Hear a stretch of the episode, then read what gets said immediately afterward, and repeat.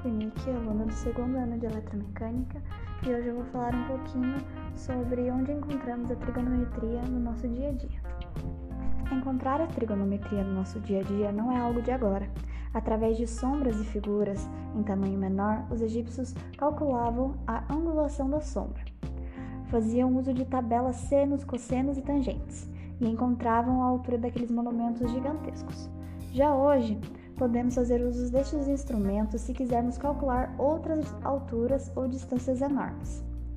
E hoje eu vou mostrar algumas situações do nosso cotidiano em que usamos a trigonometria.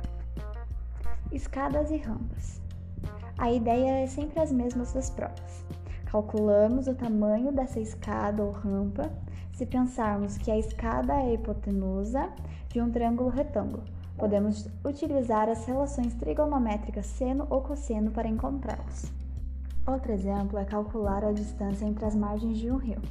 E para isso, basta fixar um ponto na outra margem, numa árvore, por exemplo, medir o ângulo que se enxerga nesse ponto e caminhar até ficar na mesma direção dele. Aí formou-se um triângulo retângulo, onde sabemos o ângulo, o cateto adjacente e queremos saber o cateto oposto.